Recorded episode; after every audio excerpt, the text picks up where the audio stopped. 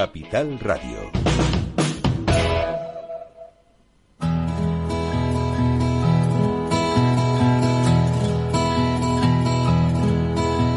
Comienza la caja de Pandora. Al verte sonreír. Al verte sonreír. Un programa especialmente dedicado al mundo de la discapacidad. El niño que ayer fui. El niño que ayer fui. En Capital Radio La 10, cada semana hablamos de aquellas personas que por una causa u otra han llegado a ser dependientes. El no vendrá y así sabrás lo bello que es. Lo presenta y dirige Paula Romero. Caen Caen mil lágrimas al mar. mil lágrimas al mar. Bueno, aquí estamos como, como todas las semanas. Como todas las semanas hablando de, de dependientes, de dependientes ya sean mayores o personas con discapacidad o aquellas que después de sufrir un accidente pues tienen una discapacidad sobrevenida. Sin lugar a dudas llevamos muchísimo tiempo, yo creo que desde que comenzó la pandemia, que destapó todas las desvergüenzas que han habido dentro de las residencias, llevamos hablando de residencias y del trato que reciben las personas en ellas, que ya yo creo que los oyentes deben estar saturados. Pero, pero para mí no es suficiente. Hay que seguir hablando hasta que las cosas no se normalicen, hasta que esas personas que están encerradas, porque prácticamente hay muchas residencias donde les mantienen encerrados, hasta que esto no cambie y no volvamos a una normalidad, pero no la que teníamos antes, algo mejor, no vamos a cesar en este programa de hablar de lo que es la discapacidad dentro de las residencias.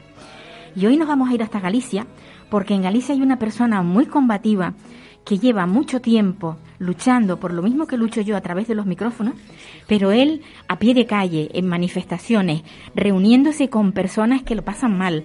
Es una persona a la que admiro muchísimo, que he tenido la suerte de conocer y, y bueno, que hoy lo vamos a tener pues a través de las ondas para que nos cuente su lucha y cómo los derechos humanos están conculcados dentro de estas residencias. Hola, Paulino. Paulino Campos. ¿Qué tal? Buenos días, Paula. ¿Cómo estás? Pues estoy bastante enfadada. Llevo, llevo mucho tiempo enfadada.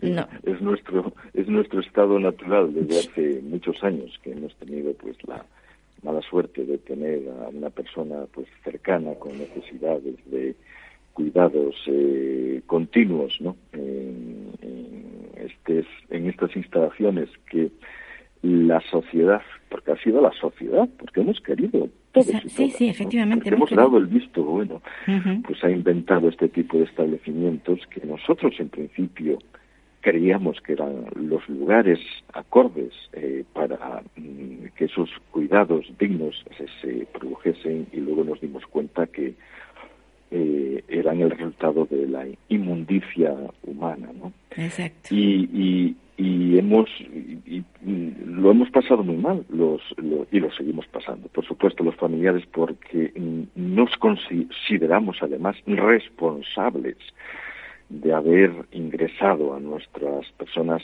allegadas o queridas en estos establecimientos que como decía antes son in- inmundos ¿no? una gran parte de de los eh, familiares y, usuarias que, que nos hemos que nos hemos eh, asociado o que hemos conformado col colectivos, ¿no? Ni pensábamos ni deseábamos ver a nuestras eh, personas mayores en residencias.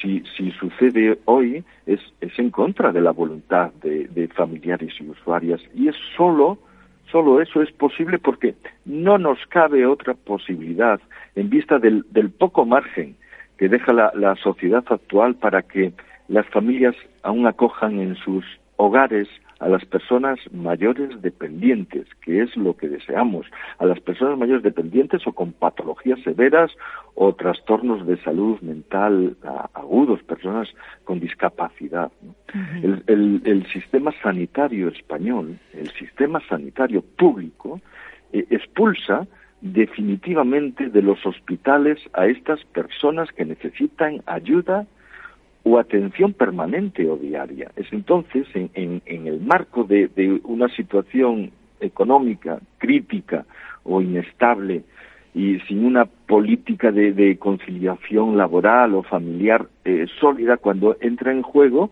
el sistema residencial, la vulneración de los derechos, el abuso de la administración, comienza ya con las listas de espera para ingresar, bueno, y, vosotros no os digo nada lo que estáis padeciendo ahí con las, en, las Islas Canarias con, las listas de espera, ¿no? Pues para ingresar en el sistema asistencial que pone a disposición del, del ciudadano y de la ciudadana la ley de dependencia en forma de una cartera eh, de servicios. ¿no? es la propia Administración la que conculca las normativas, las leyes que promulga, y esto es muy grave. Pues no respeta los plazos. La burocracia se apodera de las herramientas que nos hemos dado en las leyes y el aspirante o, eh, al, al que se le reconoce una plaza residencial tiene que esperar eternamente por ella varios años. Ayer estuve con una persona que lleva seis años esperando por una plaza residencial concedida, con muchas trampas por el medio, aprovechando la, la, pervertida administración, la ignorancia que los ciudadanos ostentan sobre sus derechos y por el bajo grado de activismo, eso hay que decirlo también, el bajo grado de activismo reivindicativo de la sociedad civil en el Estado español. Esta situación lleva a muchas familias de ingresos modestos a situaciones eh, límite. No solo se vulneran los plazos de la ley de dependencia, sino que además, una vez obtenida la plaza, si aún esta persona sobrevivió al proceso, porque muchos mueren por el camino sin serle reconocido su derecho.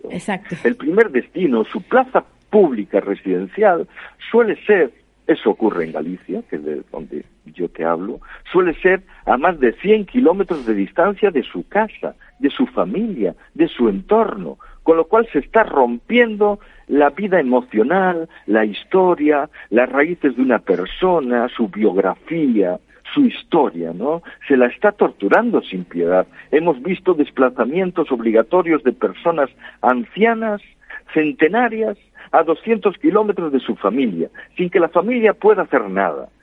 En pleno siglo XXI, la administración, los gobiernos, los funcionarios instigan, consienten, utilizan el destierro forzoso, el desarraigo violento, terrible contra personas indefensas, ancianos vulnerables, enfermos o personas con discapacidad, a los que infringen más dolor y sufrimiento, que es la noción más tradicional de tortura. La tortura es cruel e inhumana, está prohibida por el derecho internacional y que no puede nunca jamás justificarse. Pues sí, mira, y hay otra cosa que a mí me ha dejado, pero vamos, boquiabierta, hablando con una psicóloga, me dice, claro, lo que pasa es que el cargo de conciencia que tienen los familiares les hace y les motiva para que se reúnan y se asocien. Digo, ¿cómo es posible que me digas eso? Tú, una psicóloga. No quiero dar el nombre porque la voy a hundir si digo, si digo su nombre, pero imagínate, o sea, que a nosotros, como tenemos un cargo de conciencia, pues nos, nos, motiva, nos motiva a movernos y a pedir que tengan mejor atención.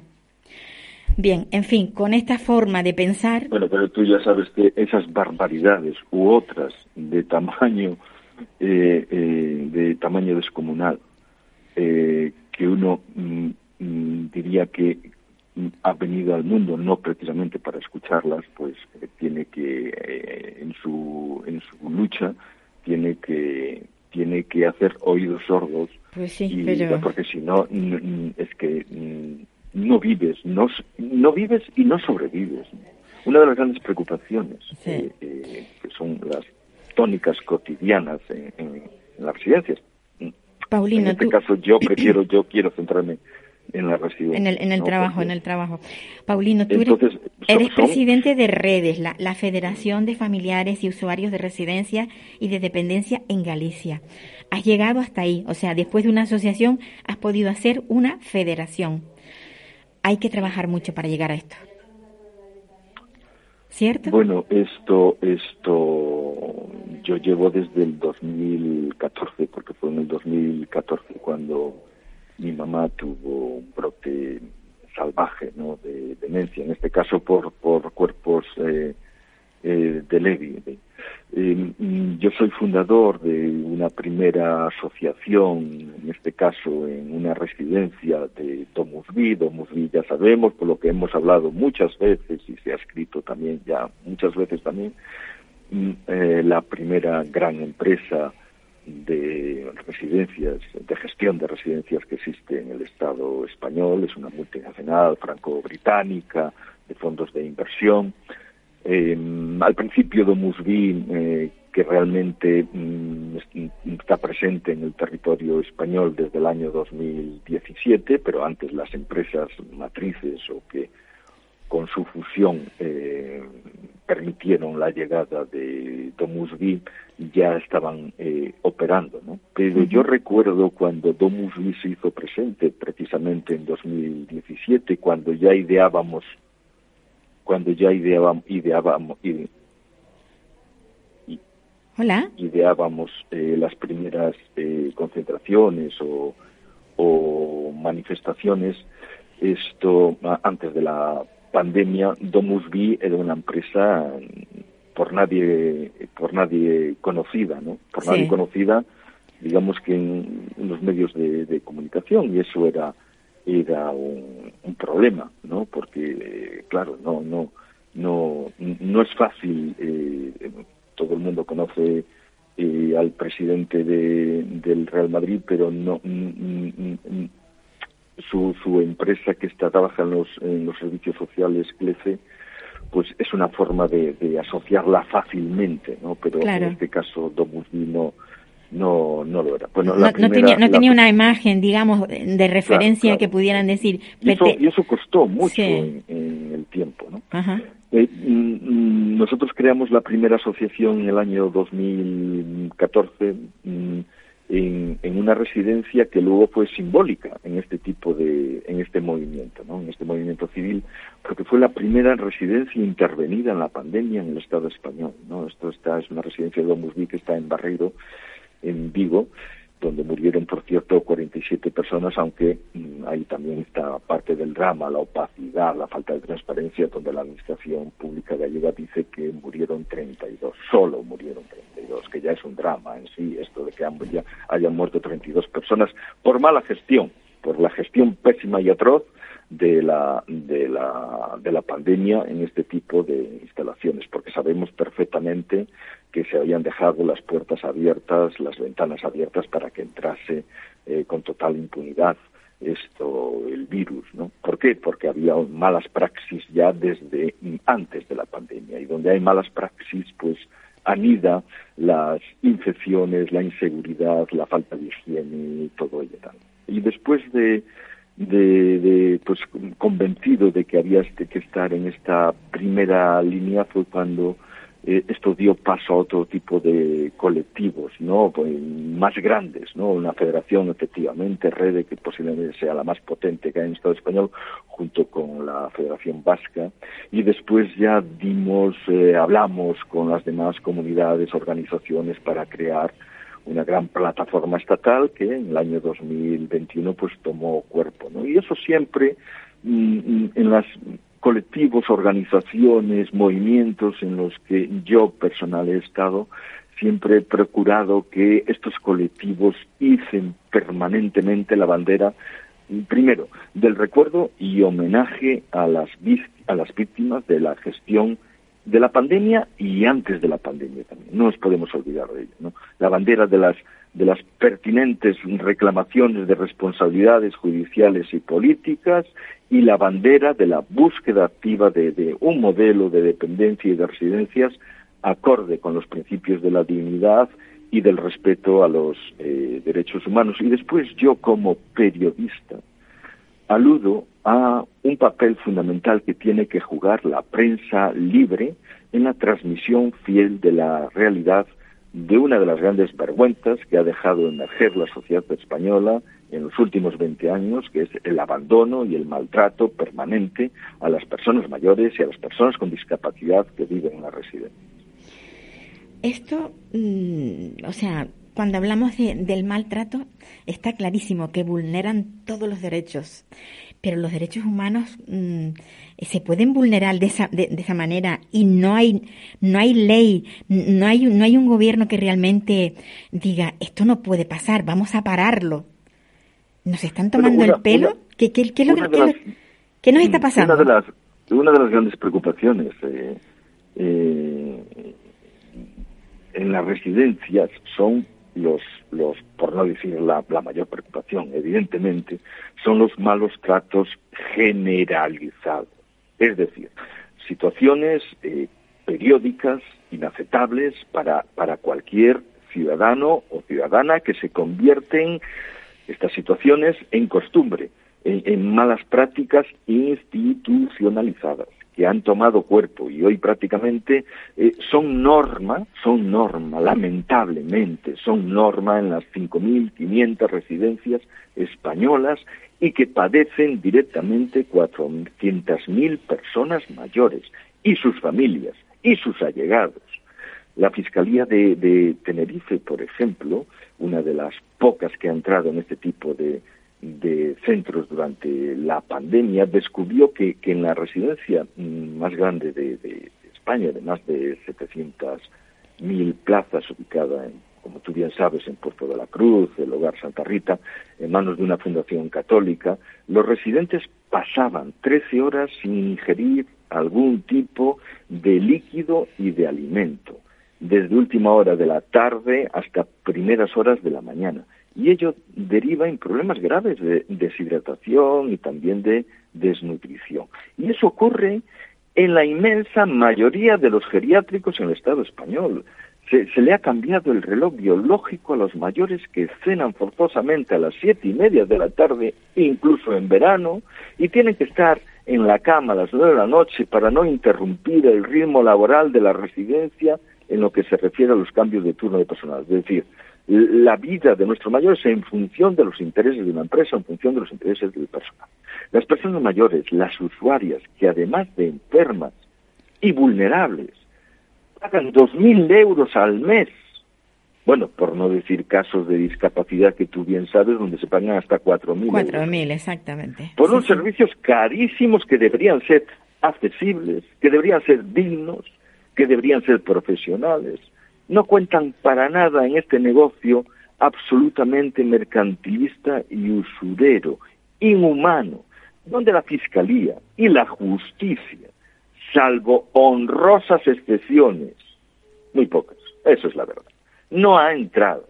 Las residencias son aparcamientos de ancianos, son aparcamientos de personas con discapacidad lo que antes decía de la no ingesta de líquidos y alimentos como ejemplo, ayudan a la aparición recurrente de úlceras, de llagas de tamaño extraordinario, como venimos denunciando, por ejemplo, este último domingo, donde hicimos una manifestación en Galicia para denunciar que el deterioro de las, de las residencias públicas, no ya de las privadas, de las públicas, algunas de estas llagas, porque hemos mostrado fotografías terribles de, llagas y de úlceras, yo he visto alguna, alguna úlcera, alguna llaga, donde cabían dos puños de diámetro. Por Dios, como, como, como hemos visto en, en alguna residencia de Domus Vi, con resultado de muerte, o infecciones de orina sumamente desestabilizadoras.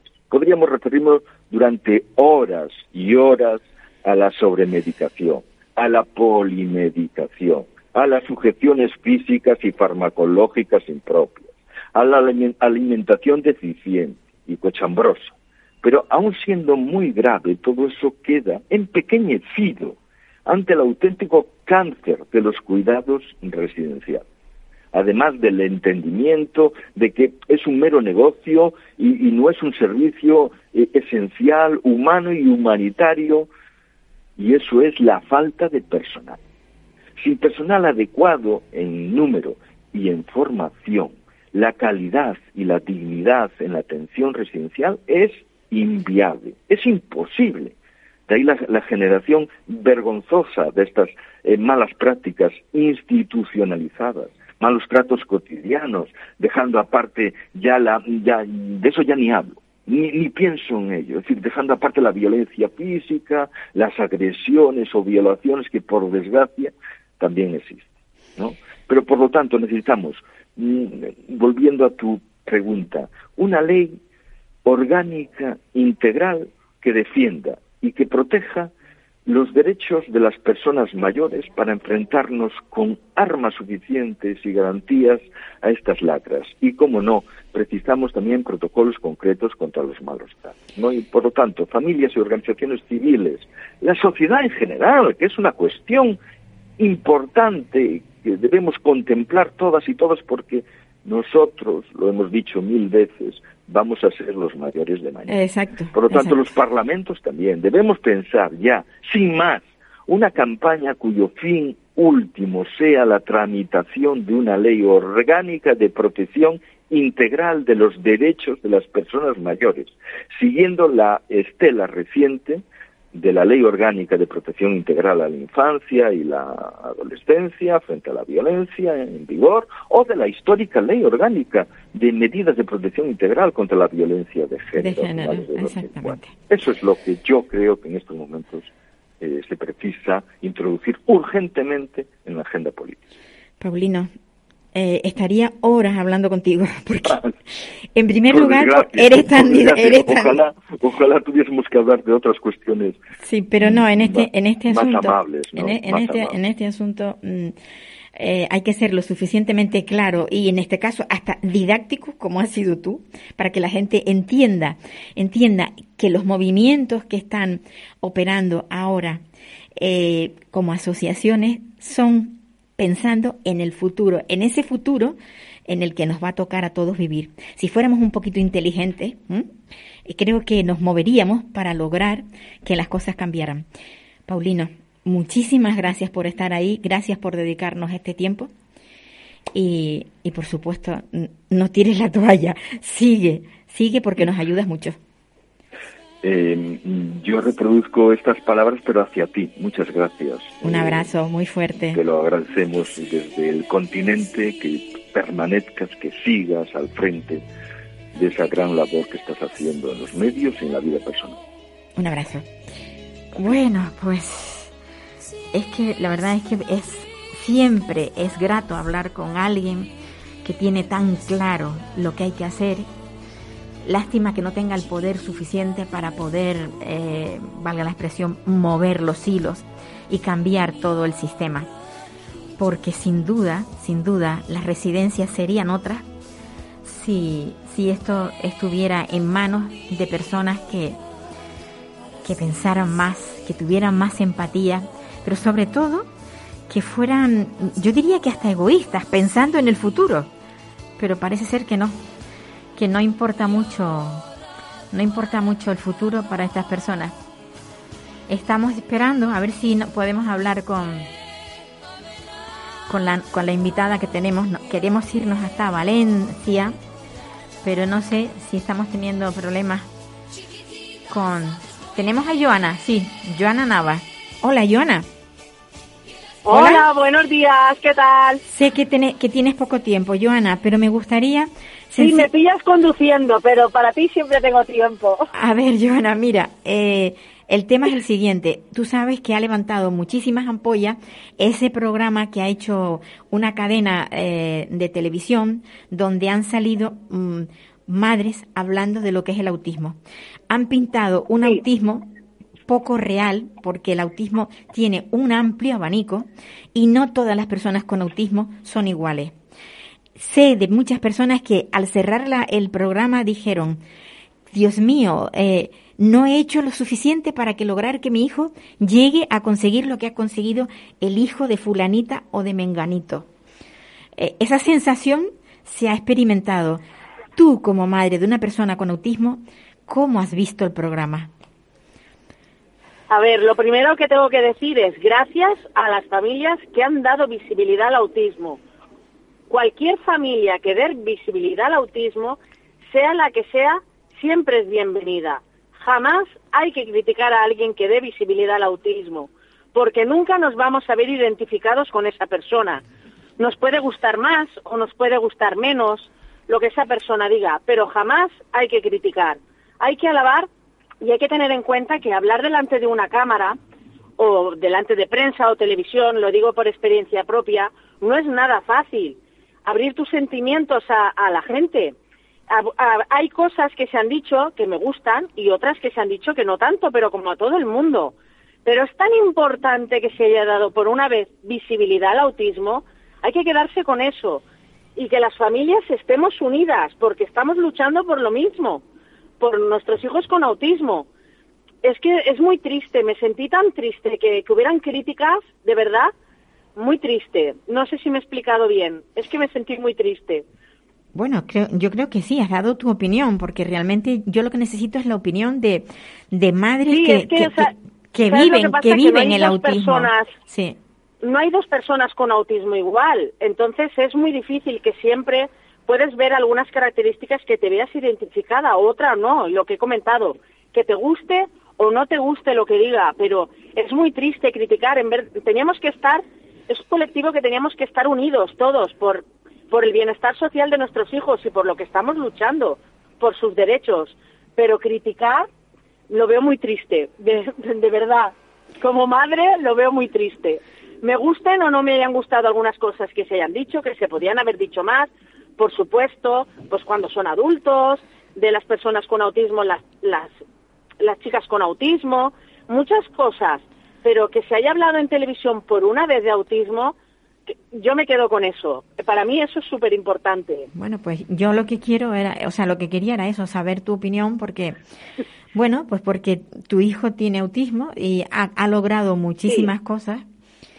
Eh, ha llegado muy lejos porque es conseller de, Cuéntanos, cuéntanos. De la infancia de Gandía y conseller estatal, en el, está en el ministerio, en el CEPIA 2030, y se ha conseguido muchas cosas, que es lo que digo, hay que dar visibilidad al autismo. Se van abriendo caminos y que se hable de autismo por una vez es tan importante que da igual la, cualquier persona que dé visibilidad, nos guste o no nos guste. Lo importante es que se dé visibilidad.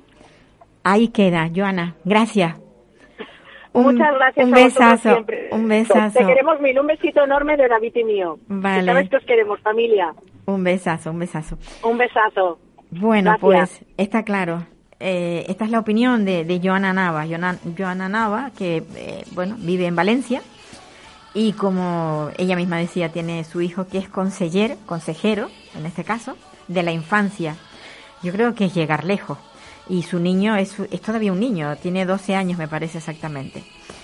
Bueno, ahora nos venimos aquí a, a, Tenerife porque vamos a hablar con una persona que tiene una discapacidad sobrevenida, pues por haber sufrido una enfermedad, creo que es la diabetes, que le ha dejado pues con un miembro menos, o sea, tiene, le han tenido que amputar una, una pierna.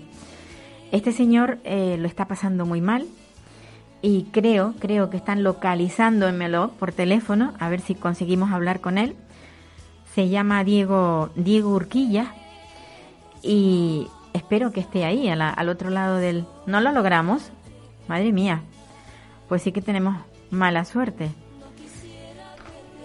Este, este señor, que ya digo, tiene, tiene una discapacidad y estaba luchando o está luchando porque lo saquen del centro donde lo han metido, en una residencia en la que él no quiere estar. Eh, sí, pues nada, pasamos, pasamos, entonces pasaremos a, a, la persona que vamos a entrevistar pasado este señor, que por lo que se ve algún problema ha tenido y no ha podido coger el teléfono. Estas, estas son las cosas que pasan cuando estamos hablando en directo. No, nos encontramos con que bueno, pues que nos fallan, nos fallan muchas veces los, los, los invitados. A mí me gusta muchísimo más tener los invitados aquí en el, en el programa, o sea, en el programa me refiero en el estudio, porque la diferencia es muy grande entre, entre hablar por teléfono y sobre todo cuando son, cuando suelen ser mm, invitados de la propia isla, pues prefiero tenerlos aquí en, en presenciales. Nos está yendo, nos, está, nos estamos poniendo nerviosos. No, tenemos, no conseguimos tampoco el, el... Bueno, vamos a ver qué, qué es lo que está pasando.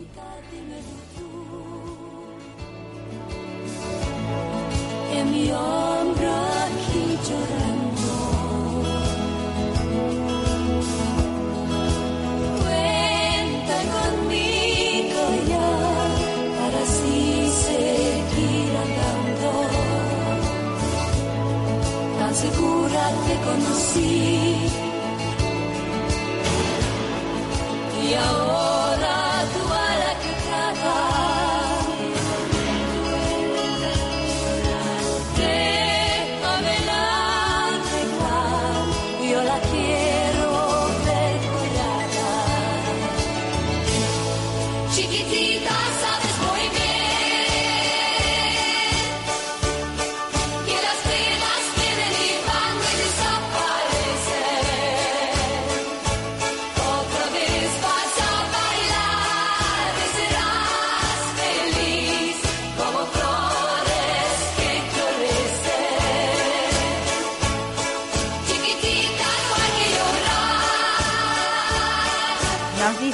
Desde, desde Control que tenemos ya a nuestro invitado. Hola, ¿qué hay? Buenos días. Buenos días. Bueno, María Ángeles. María ¿Qué tal, Paula? María Ángeles Delgado del Viejo, desde Extremadura. Madre de un niño con autismo, que está logrando muchísimos avances a base de trabajar muchísimo y además mm, proyectado con una visión totalmente distinta a la que a la que de forma clásica se ha venido, digamos, trabajando con el autismo. A mí me gustaría que, María Ángeles, bueno, pues nos detallara cómo, cómo está trabajando y qué es lo que está logrando con este, con su niño.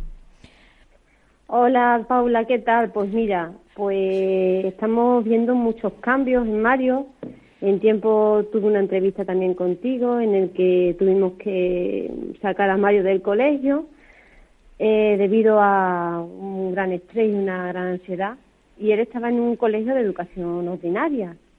Bueno, pues el cambio ha sido en que nos hemos desvinculado de la medicina tradicional, porque el autismo ha sido tratado y sigue tratándose de una manera errónea, ¿vale? Nosotros la visión que tenemos ahora mismo del autismo, mm, esto mi marido te lo podría explicar porque es el especialista, él él es biólogo y es nutricionista y entonces lo que hemos hecho es una visión desde un abordaje integral. Desde un abordaje integral hemos visto unos cambios pues bastante significativos y entonces eh, no, no podemos tratar el autismo solamente eh, desde el cerebro, es un conjunto de todo. Claro. Y, por ejemplo, pues te puedo poner eh, tratar el intestino, ¿no? Tratar sus emociones, validar sus emociones, tratar su comunicación, eh, un, un enfoque de bajo estrés, tratar su alimentación, intentar que sea una alimentación lo más natural posible y bueno, pues por ejemplo darle antioxidantes que hacen que el cortisol, que realmente estos niños pues tienen un gran cortisol debido al estrés que tienen por la falta de comunicación, mi hijo por ejemplo es no hablante y entonces él tiene una gran falta de comunicación, pero debido a que nosotros eh, empezamos con un comunicador digital, los sistemas aumentativos y alternativos de comunicación, pues estamos validando toda su comunicación no, no hablante, que es el 80%. Entonces, claro, por ejemplo, si tienen ese estrés debido a esa falta de comunicación, pues le damos antioxidantes que hacen que el, el cortisol, eh, mm, que tiene tantos efectos nocivos en él, pues tengan efectos pues bastante bastante buenos. María Ángeles, tú me decías que, que Fernando, tu marido, que es el biólogo, ¿está en casa? Sí, sí, está en casa. Pues yo te pediría que me lo pusieras, porque tal cual dices tú, él es el experto como biólogo y, y sabe cómo ha ido avanzando y efectivamente qué es lo que, o sea, desde el punto de vista biológico, qué es lo que se ha hecho para, para dar ese cambio, digamos, en, en, el chico, en tu hijo. En Mario, pues, en Mario ¿vale? Vale, pues te, lo paso ahora pues porque él está, está aquí en casa y él te puede dar más información porque por eso, por yo soy una mera aprendiz, de verdad, una mera aprendiz. Ahora mismo te lo paso. Pero tú estás ahí al pie del cañón también porque eres la que aplicas todo lo que lo que Mario, o sea, necesita y lo que su papá Fernando aconseja. Mira, pues te, lo paso ahora mismo. Vale. Hola Paula, buenas tardes. Hola, ¿qué tal? Bueno, eh, Fernando, Mario ha tenido un cambio y vosotros estáis convencidos de que es por, por bueno, por temas que están relacionados desde el punto de vista biológico o bioquímico, ¿cómo podemos decir? Bueno, más básicamente es biológico y bioquímico, evidentemente todo.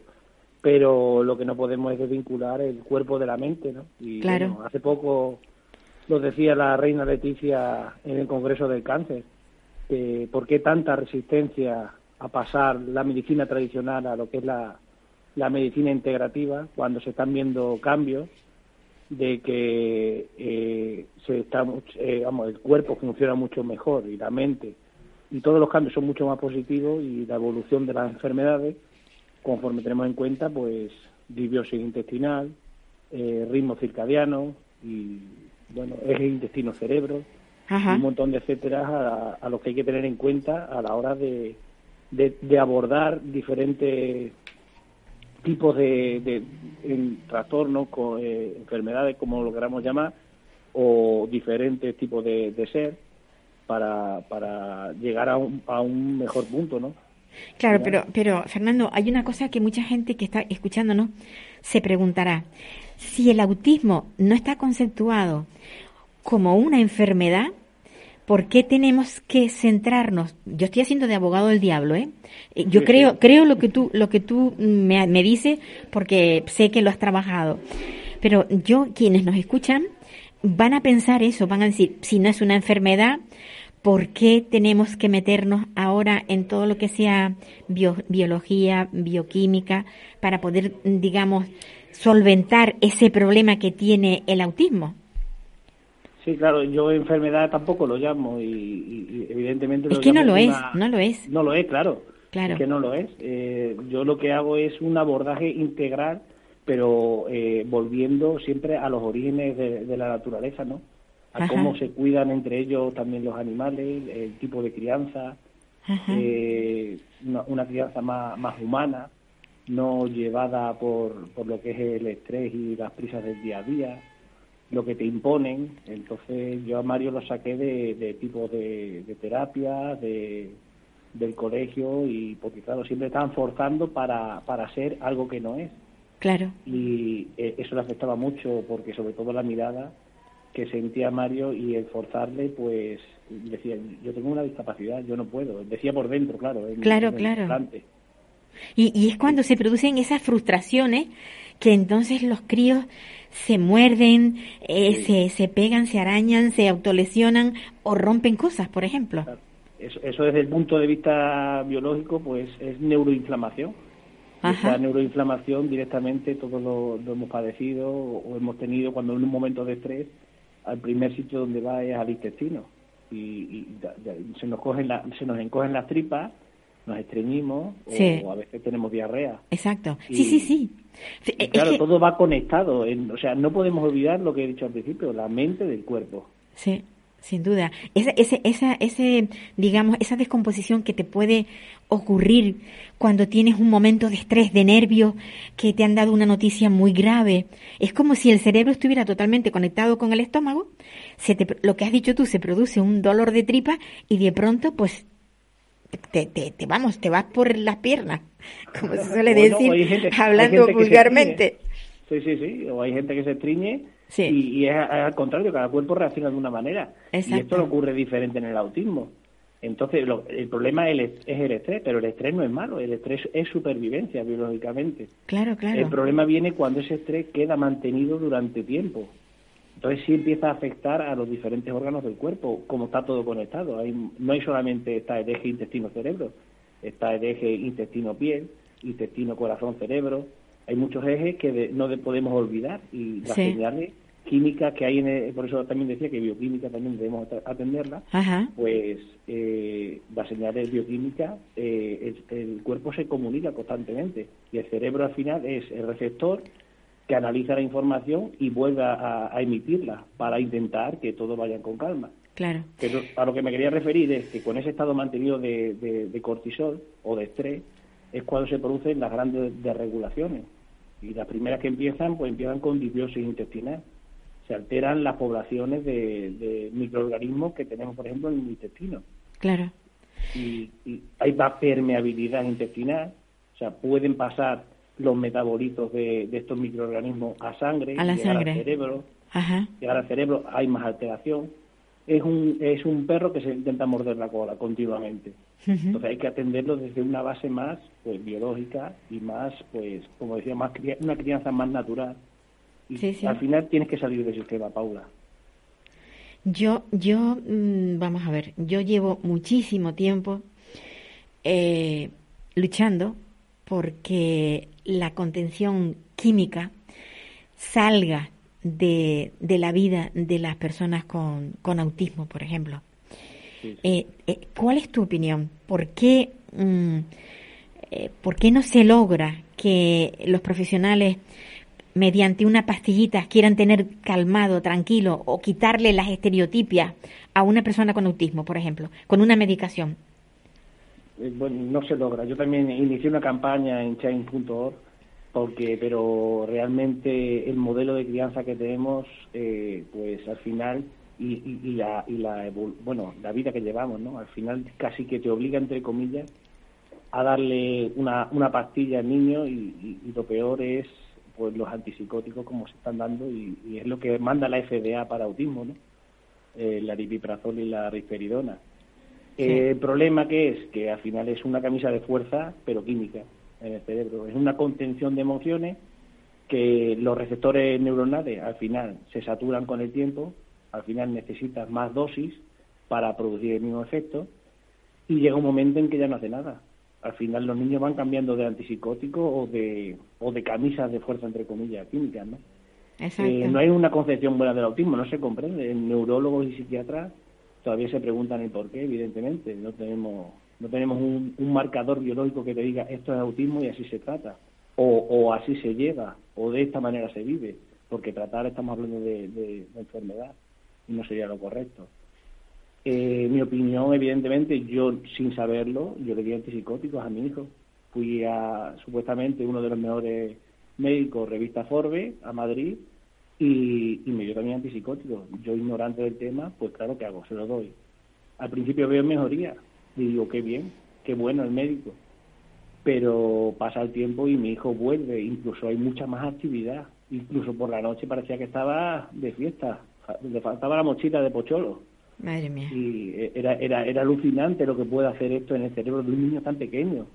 Estamos hablando de, de, medicaciones que son eh, recetadas para, para esquizofrenia en adultos estamos llegando a unos niveles, y bueno, y en Estados Unidos, si, si nos ponemos a escuchar documentales, hay ya hospitales para tratamiento de efectos secundarios antipsicóticos en, adolescentes. Por, por, lo que estamos hasta hacia donde está derivando la, la sociedad, ¿no? Sí. En TDAH y en autismo es impresionante como está en Estados Unidos y, y lo que no puede ser es que sin analizar contexto un médico directamente en una visita de cinco minutos te manda antipsicóticos y, y, normalmente nadie va a tener ni idea. Yo no tuve ni idea y, teniendo incluso base, pero que te lo mande así porque sí, sin saber qué es el autismo y sin saber los graves efectos perjudiciales a nivel orgánico, corazón e hígado que puede contemplar, pues para mí es, es casi un suicidio, ¿no? Sí, pero Fernando, no solamente a nivel orgánico, a nivel cognitivo, personas que tenían antes unas actitudes, mira, el control de esfínteres, se puede perder por exceso de medicación. Se pierde la estabilidad al caminar, se pierde la estabilidad emocional. Hay un montón de cosas a nivel cognitivo que se pierden. Y eso, eso no hay forma de que lo entiendan los psiquiatras que tratan a personas con discapacidad intelectual o con personas con autismo. Te lo digo porque personalmente tengo un contencioso con el médico. Esto no lo he dicho en ningún momento, es una primicia. Tengo un contencioso con el médico que tiene mi hija asignado por la seguridad social y no hay forma de que le baje la medicación. He tenido que ir a un médico privado para que se la bajara y viendo viendo lo que le mandaba el médico privado, se ha venido a razones y le ha bajado la medicación. Esto es algo que estoy haciendo público y es que ya, ya no puedo más. Estoy cansada de, de, que la psiquiatría quiera cargarse a personas porque tienen autismo. Sencillamente. totalmente de acuerdo, es que lo hacen así. Es que, es, como, es, que, es que el sistema se lo quita del medio de una manera u otra, sin servicios o con medicación, los mata en vida. Es un infierno en vida. Es tremendo, es tremendo. No hay forma, no hay forma. Y desde luego, en las residencias está claro, para que una persona esté tranquila y no tenga necesidad de mucho personal, la mejor forma es tenerles con medicación. Los psicotrópicos abundan dentro de las residencias, en mayores y en personas con discapacidad. Y esto tiene que acabarse. Tenemos que luchar para que esto termine termine siendo lo que es un negocio dentro de las residencias, porque las residencias ahorran personal si están tranquilos, ni más ni menos, es esto. Es terrible, pero es así. Hay, también controversia porque, claro, hay casos en los que la vida de, de la persona puede correr peligro y no saben cómo abordarlo.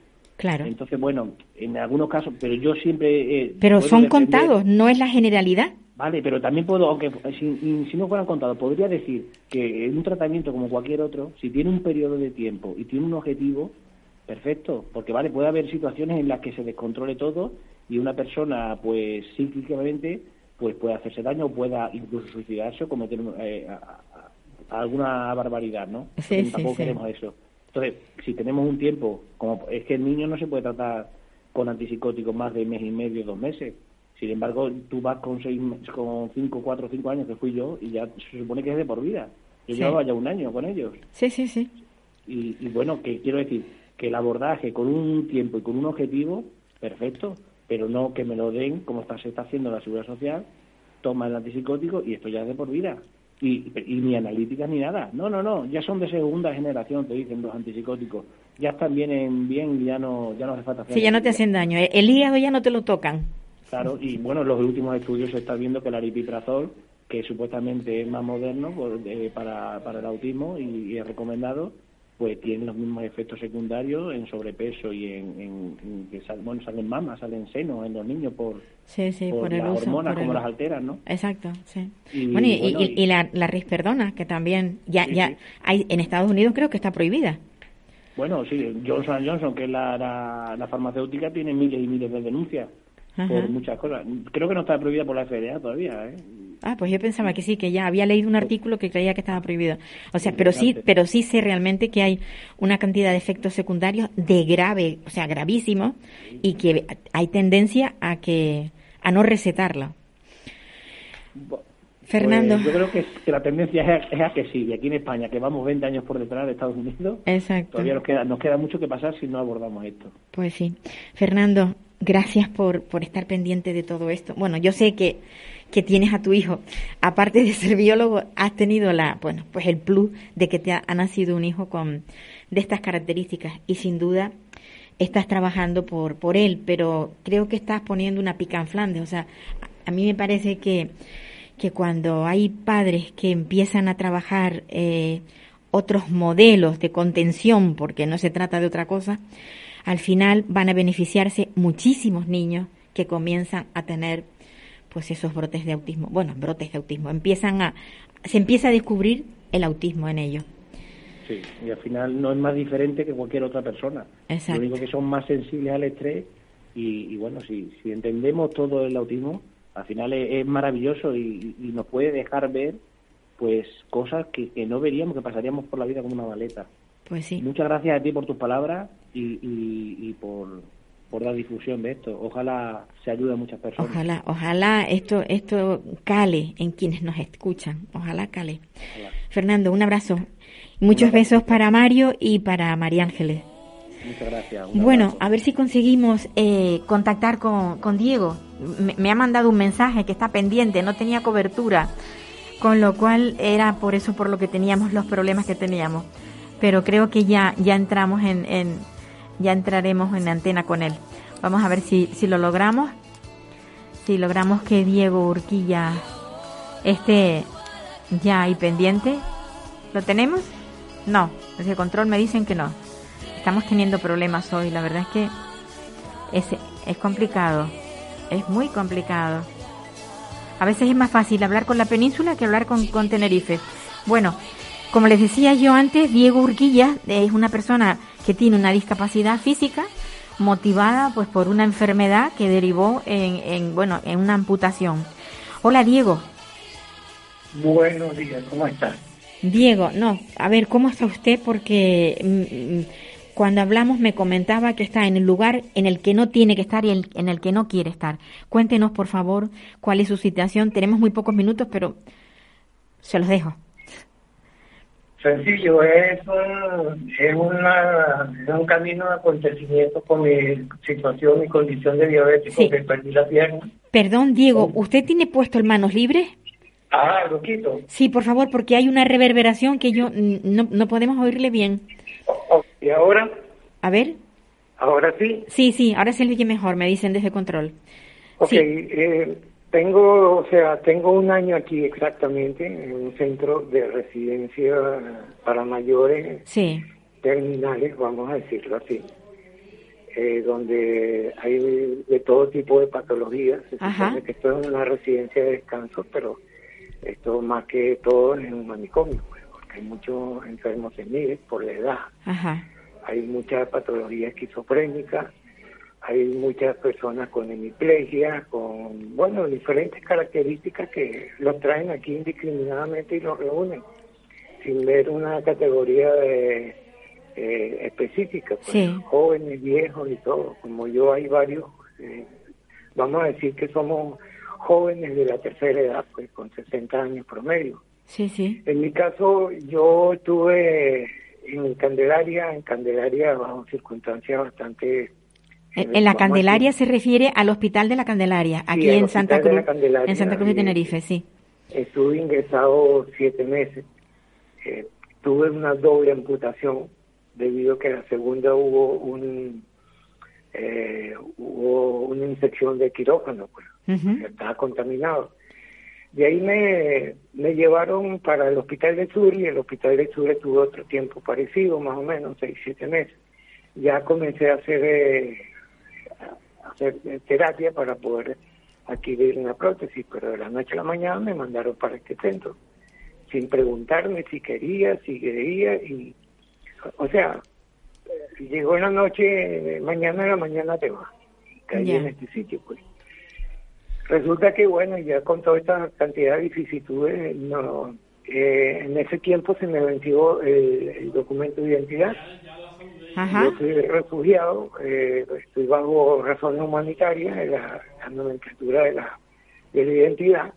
ajá, Y se me venció en el hospital de Candelaria. Pedía a la asistencia social de Candelaria en varias oportunidades que por favor hicieran los trámites para poder yo renovar eh, y, y tener acceso a toda la situación que me que necesitaba, pues, tanto como una, ine- como una ayuda eh, económica, como tener acceso a mi rehabilitación y la futura eh, eh, postura de la prótesis. ajá, Pasé acá, pasé, pasé para el Hospital del Sur, la misma situación, seis, siete oportunidades con la asistencia social y no me dieron respuesta. Y aquí en un año, eh, cuando yo entré, dije, bueno, mira, yo estoy empadronado en Granada, en, en Granadilla, ¿por qué estoy aquí en el... No, no, tú ya no estás empadronado, estás empadronado aquí. Resulta que hace un par de meses atrás pregunté nuevamente y me dicen que no, que no estoy empadronado porque no tengo los papeles sí. con un cinismo bastante peculiar. ¿no? Diego, Diego, la verdad es que ha sido todo tan complicado que voy a tener que dejarle, pero no se preocupe que esto va a salir a, a la luz. A ver, usted ahora mismo está indocumentado y está en una residencia donde no quiere estar y lo que necesita es que le den, o sea, que le arreglen la documentación por ser una persona extranjera y que le permitan, eh, bueno, pues tener otro lugar donde estar que no sea una residencia donde no encaja usted ni por la edad que tiene ni por sus características. ¿Es eso? Exacto, quiero ser Vale. libre, estoy preso en esta, en esta Pues- situación y, y- y totalmente con una apatía sí, medio, siento mucho, siento mucho cortarle. Lo siento, Vale. Diego. Hasta otro momento. Bueno, bien. amigos, se nos acabó el programa y, y bueno, volvemos la semana próxima, ¿vale? Adiós, adiós, a usted, usted y usted.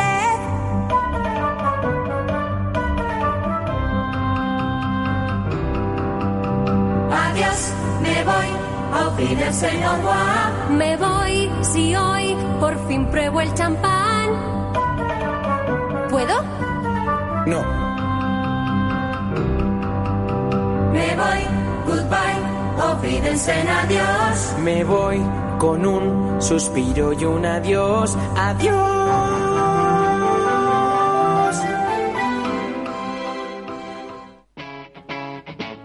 Capital Radio.